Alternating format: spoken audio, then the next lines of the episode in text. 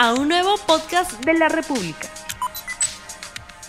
Muy buenos días amigos de la República, bienvenidos a RTV Economía, el programa económico del diario La República en este día lunes 2 de agosto. Vamos con el programa, hoy en RTV Economía vamos a hablar sobre el comportamiento del dólar, sobre el comportamiento de los mercados financieros. Tras el inicio del gobierno del presidente Pedro Castillo, ya tenemos ministro de Economía y Finanzas, es justamente Pedro Franque, a quien hemos tenido varias veces en el programa.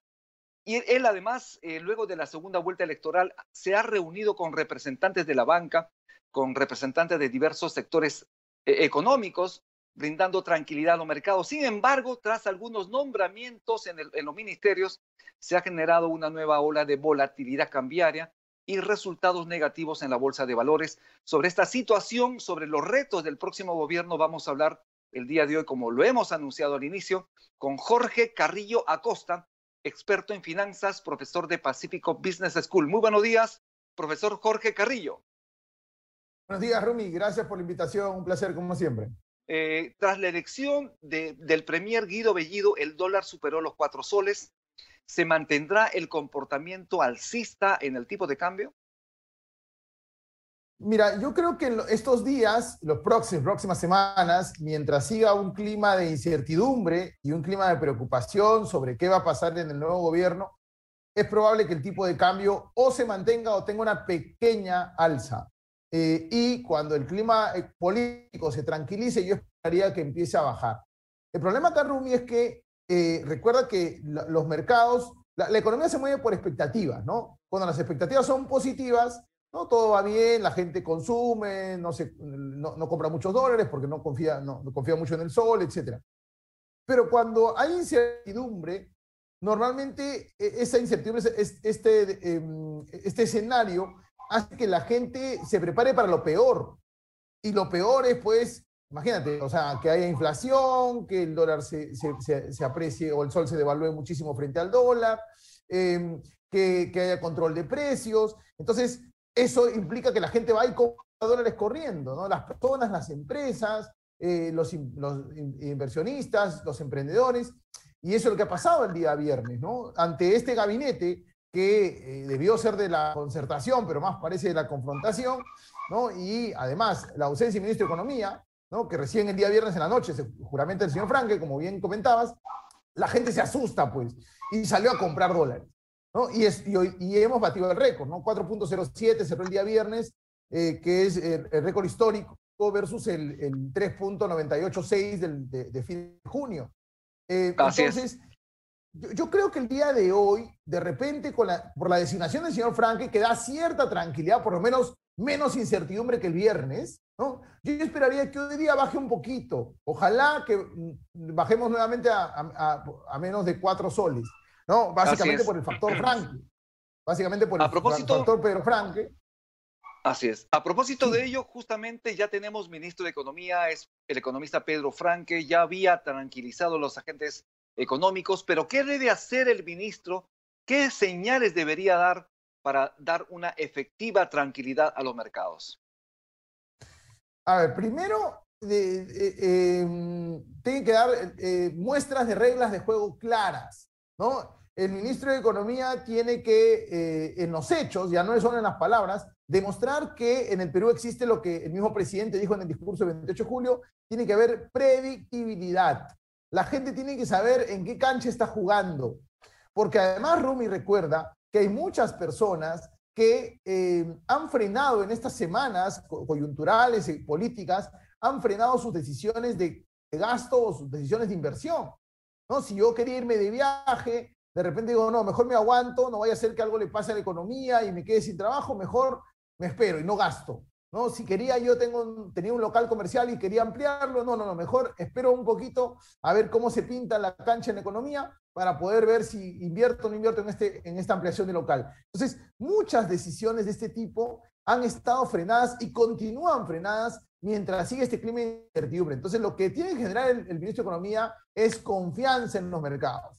No hay confianza, eh, y la confianza parte por traducir lo dicho por el las cosas buenas que dijo el presidente en el discurso del 28 de julio, ponerlas en hechos, ya no solo en palabras. ¿no? eso es importantísimo. Entonces, tienen que darse señales. Recuerda que la confianza es muy fácil de destruir, pero muy difícil de reconstruir.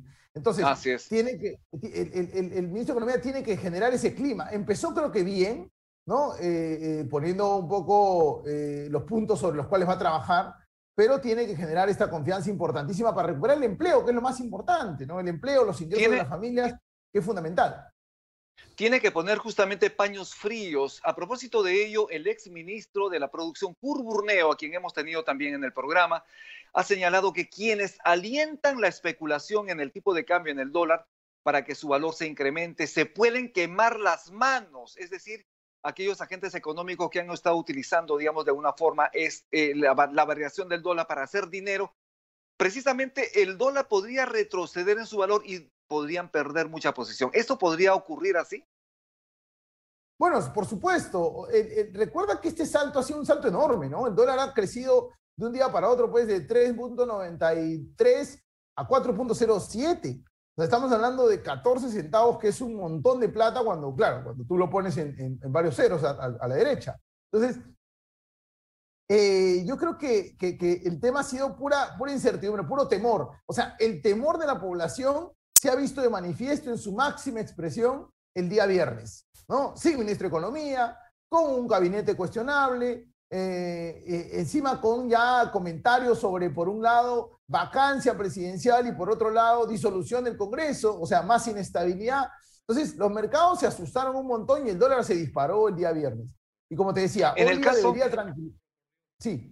Eh, hoy día debería tranquilizarse, como usted lo señala. En su caso, que usted es una persona informada, que sabe de finanzas, profesor universitario, ¿usted sacaría dinero del banco, de su CTS, de su AFP, para ponerlo en dólares?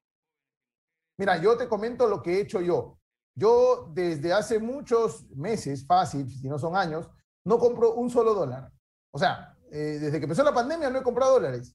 Eh, sabiendo que ha, estado, eh, o sea, digamos, tengo algunas obligaciones en dólares, ¿no? Y algún ingreso muy pequeño en dólares y por ahí que lo utilizo, pero no he hecho ningún cambio de dólares. Mis ahorros están en soles. ¿Por qué? Porque en realidad, primero que no tengo obligaciones en dólares. O sea, tengo muy pocas. ¿ya? Eh, entonces, alguno que otro streaming, estas cositas que te cobran en dólares de, de, temas virtuales. Eh, pero básicamente, algunos seguros de repente pero básicamente todo está en soles. Entonces no tengo necesidad de, pagar obligaciones en dólares. Y segundo, porque yo sí creo que después de esta coyuntura política, de este, de, esta, de, este panorama tan incierto, el dólar creo que se va a tranquilizar. ¿no? Yo creo que el dólar va a empezar a bajar. No te digo a niveles de 2019, sería creo que demasiado optimista pensar que va a bajar a 360, pero de repente a 370, 370 y tantos. Ojo, cuando el clima político se tranquilice. Mientras tanto, va a haber mucha volatilidad. Entonces, ¿qué estoy haciendo yo? Como no tengo una gran obligación en dólares, entonces espero, ¿no? Espero a que el dólar se tranquilice, a que el país con fe mejore en su estabilidad económica y a partir de eso el dólar va a empezar a bajar. Entonces, no tengo ¿Tenemos, Tenemos preguntas del público, dicen lo siguiente, ¿qué deberíamos hacer respecto a nuestro dinero? ¿Es recomendable, preguntan, retirar mi ahorro y cambiarlo en dólares? Insisten obviamente en la pregunta porque existe la preocupación, de repente la intención de ganar dinero porque creen que el dólar va a subir. Por eso repiten la pregunta, ¿qué debo hacer en esta situación? ¿Debería sacar mi ahorro y cambiarlo a dólares? Hay dos cosas importantes. Primero, si tengo una obligación fuerte en dólares, si tengo que pagar un crédito hipotecario o tengo un alquiler de, de mi local comercial o de mi vivienda en dólares, yo sí te diría, compra dólares por los próximos 30 días, ¿no? Si en agosto tienes que, al pagar alguna, alguna deuda en dólares, ok, puedes comprar los dólares de una vez. ¿Por qué? Porque en los próximos dos, tres semanas probablemente el clima político siga un poco inestable y por lo tanto puede que el tipo de cambio vuelva a subir. Entonces, para asegurarte, compra los dólares que necesitas para pagar tu obligación mañana. Ahora, eh, pensando ya en mis ahorros de largo plazo, yo no cambiaría dólares porque ahorita están muy altos y la tendencia es a que cuando el clima político nuevamente se aclare, vuelvan a bajar. Mira, estamos en una coyuntura súper inestable, lamentablemente, eh, y súper incierta, ¿no? No solamente por el tema político ahorita, sino porque además el señor Castillo lamentablemente no nos da mucha certeza de por dónde va a ir, ¿no? Bueno, da señales que no son muy positivas en algunos casos, ¿no? Y dice una cosa y, y, hay otras que van en contra de lo que dice. Entonces, este tipo de, de, coyuntura hace que hoy día, futbolísticamente hablando, yo preferiría jugar al empate, ¿no? No a buscar eh, grandes ganancias de dinero eh, especulando con el dólar, no, jugar a lo seguro. Y lo seguro probablemente son los ahorros que tengo hoy día en el banco. ¿no? Mi cuenta CTS, por ejemplo, que mucha gente quiere retirarla, cuando no se da cuenta que la CTS es la que paga mejores tasas de interés que cualquier otro producto. Entonces, si no tengo esa necesidad, yo seguiría ahorrando en soles y, eh, digamos, a, la mejor tasa de interés posible y en una cuenta de ahorros más que especular en fondos mutuos o en, o en la bolsa, que podría darme mucha ganancia, pero también podría darme pérdidas, ¿no? Si bien es cierto que también se genera un clima de inestabilidad por las decisiones políticas por parte del gobierno, pero también por la parte de la oposición abona lo suyo. En su momento, el Fujimorismo, que no asume todavía el triunfo de Pedro Castillo, ha generado inestabilidad por el poco tiempo de la transición de gobierno. ¿Qué les sugeriría a usted como académico, como profesor universitario? Sí, de hecho lo que, lo que se debe buscar ahora es gobernabilidad, ¿no? Yo creo que lo que se debe buscar es todos empujar al mismo lado, ¿no? Eh, cosa que no ha pasado lamentablemente en los últimos cinco años, ¿no? Hemos visto una pugna eh, bastante eh, incómoda para los mercados entre el Congreso y el Ejecutivo, ¿no? tanto es así que hubo primero disolución del Congreso, después vacancia, ¿no? Y al final era como una pugna de poderes. Lo que hay que hacer ahora es buscar gobernabilidad. De hecho, eh, va a depender mucho de las señales que ambos poderes eh, eh, emitan. ¿no? Si el Ejecutivo empieza confrontacional, ¿no? el Legislativo tiene que dar una lección de gobernabilidad y no, no, no pisar el palito y más bien de responderle con gobernabilidad. Y, así tiene que ir un poco el juego. Pero veamos, ¿no? lamentablemente en política a veces los intereses particulares o partidarios están por encima de los nacionales, lamentablemente, y eso es algo que es, una oportunidad para los políticos de cambiar ese clima, generar gobernabilidad y combatir todos los mismos males. O sea, todos estamos de acuerdo con que hay que combatir la pandemia y con que hay que reactivar la economía. Pero estamos de acuerdo, pero no hacemos mucho porque eso ocurra, por darle facilidades a que eso ocurra, porque va, vamos de confrontación en confrontación. Y eso es lo que hay que cambiar. Esto es RTV Economía, el programa económico del diario La República. Hemos recibido una pregunta por WhatsApp, es de Patricia Mejía, es economista, profesor universitario, señala lo siguiente. El Banco Central de Reserva está usando las reservas internacionales netas, la RIN, para contrarrestar el alza del dólar por la inestabilidad política. Caeremos en riesgo de perder gran parte de las RIN, que son para situaciones críticas del Perú, de seguir con la crisis política. Esa es la pregunta. Bueno, a ver, de hecho, em, las RIN ah, o sea, ya, ya han bajado, ¿no? Las reservas internacionales ya han bajado por diversos factores, no solamente por, por, el hecho de que el, el, Banco Central está interviniendo en el mercado, sino también, Rumi, porque mucha gente ha sacado su dinero en el Perú y lo ha llevado al extranjero, ¿no? Porque em, un poco por el temor de, que hay expropiaciones en el Perú, eh, de, que, de que ah, exista pues un, un tema de, de, restricción a la salida de dólares. Entonces, eso también está ¿no? Eh, yo creo, sin embargo, que el Banco Central está actuando de manera prudente, ¿sí? Prudente, porque eh, de alguna manera, recuerda que la función del Banco Central no es que el dólar no suba o que el dólar no baje, sino que los movimientos del dólar sean em, lo menos abruptos posible, los menos drástico posible, que no suba mucho de un día para otro o que no baje mucho de un día para otro.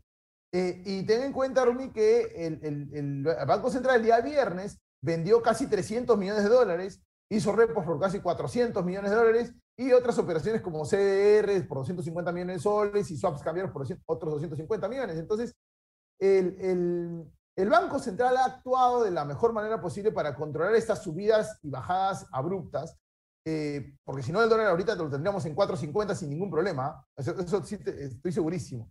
Pero claro, tiene un costo, ¿no? Que es el tema de las reservas. Sin embargo, yo creo que, recuerda que el Perú antes de la pandemia pues, tenía las reservas más grandes eh, como porcentaje de su PBI de América Latina. Entonces creo que hay un espacio para, eh, para todavía poder intervenir, pero esto va a tener un límite, ¿no? O sea, podría acabarse, sí, podrían, pero no creo que eso sea un escenario probable, por lo menos en el corto plazo. Así es. Tenemos ya, nos están indicando que tenemos ya el resultado del sondeo rápido de la encuesta que hemos lanzado al inicio del programa. La pregunta es la siguiente, ¿de qué depende frenar la especulación en el dólar? Del presidente, 37%, del Banco Central de Reserva, 29%, de la oposición, 34%. ¿Qué opinión tiene usted? Bueno, en realidad, eh, eh, a ver, la mayoría ¿no? habla del Banco Central un poquito más, más, fuerte que el presidente, pero nuevamente, el Banco Central está evitando que estos, estos, eh, estas subidas y bajadas abruptas. La función del BCR es la estabilidad monetaria, ¿no? Y en ese sentido está trabajando y está interviniendo, como acabo de mencionar hace rato. Ahora, yo creo que más allá del tema depende, pues, del gobierno en general, del Poder Ejecutivo y también del Congreso, de dar estabilidad al país. En tanto el país tenga estabilidad y tranquilidad política, el dólar va a empezar a tranquilizarse, ¿no? Entonces yo creo que eso no depende mucho del Banco Central. El Banco Central más bien contiene, ¿no? Es como que el Banco Central está conteniendo el impulso del dólar, pero quienes generan esta alza abrupta eh, no es el Banco Central, sino los que lo generan es, eh, digamos, los políticos o la coyuntura política que nos está golpeando en la inestabilidad del país, ¿no? De otro lado, porque no solamente la declaración es tanto del gobierno, sino también de la oposición. Este clima político de ambos lados genera obviamente esta volatilidad. Profesor Jorge Carrillo Acosta, sus recomendaciones finales, estamos ya cerrando el programa, recomendaciones a las amas de casa, a los trabajadores en esta coyuntura, ¿qué deben hacer? Dos cosas. Eh, primero, si tengo una obligación próxima en dólares, durante este mes de agosto, de repente asegurarme el tipo de cambio vigente y comprar los dólares que necesito para pagar eh, en, los próximos días, ¿no? Eh, y en segundo lugar, es procurar siempre endeudarme eh, en la moneda en que recibo mi sueldo, ¿no? la mayoría ganamos en soles, entonces endeudémonos en soles, porque si no vamos a depender del tipo de cambio que a veces nos puede beneficiar, como a veces nos puede perjudicar, como en esta coyuntura. Entonces, no dependamos del dólar, ¿no? Que, no, que no podemos controlar además, sino endeudémonos en soles, que es un poco la, la, la recomendación final, y no tomemos decisiones apresuradas en situaciones, en situaciones de incertidumbre que suelen ser no muy, no muy eh, beneficiosas para nuestro bolsillo, ¿no? Bien, muchísimas gracias. Una pregunta adicional. ¿Usted ya se vacunó? Sí, ya tuve, tuve mi primera dosis en la vacunatón que hubo de 40 años a más el, fin de semana pasado, no, no, el de ayer, sino el, el domingo anterior antes de fiestas patrias, así que eh, contento, me falta mi segunda dosis el 15 de agosto, así que iré, esperemos que también haya vacunatón en esa época para poder ir el domingo, ¿no? Pero sí, sí, estoy poniendo el hombro como todos. Y a usted que nos está viendo, nos está escuchando, haga como el profesor Jorge Carrillo Costa, vacúnese, porque hay mucha gente que no ha recibido todavía su segunda dosis. Es decir, no está yendo a los lugares de vacunación para recibir esa segunda dosis importante porque es necesario estar protegido con las dos dosis. Una sola dosis no te protege del todo. Dos dosis es lo necesario. Muchísimas gracias, profesor Jorge Carrillo, por su participación en RTV Economía. Estaremos conversando en otra oportunidad. Muchísimas gracias. A ti, gracias, Rumi. Un placer. Nos vemos el día de mañana. Tupanantis, Kama, Panaikuna, Yactamasikuna. Que Dios los bendiga. No olvides suscribirte para que sigas escuchando más episodios de este podcast.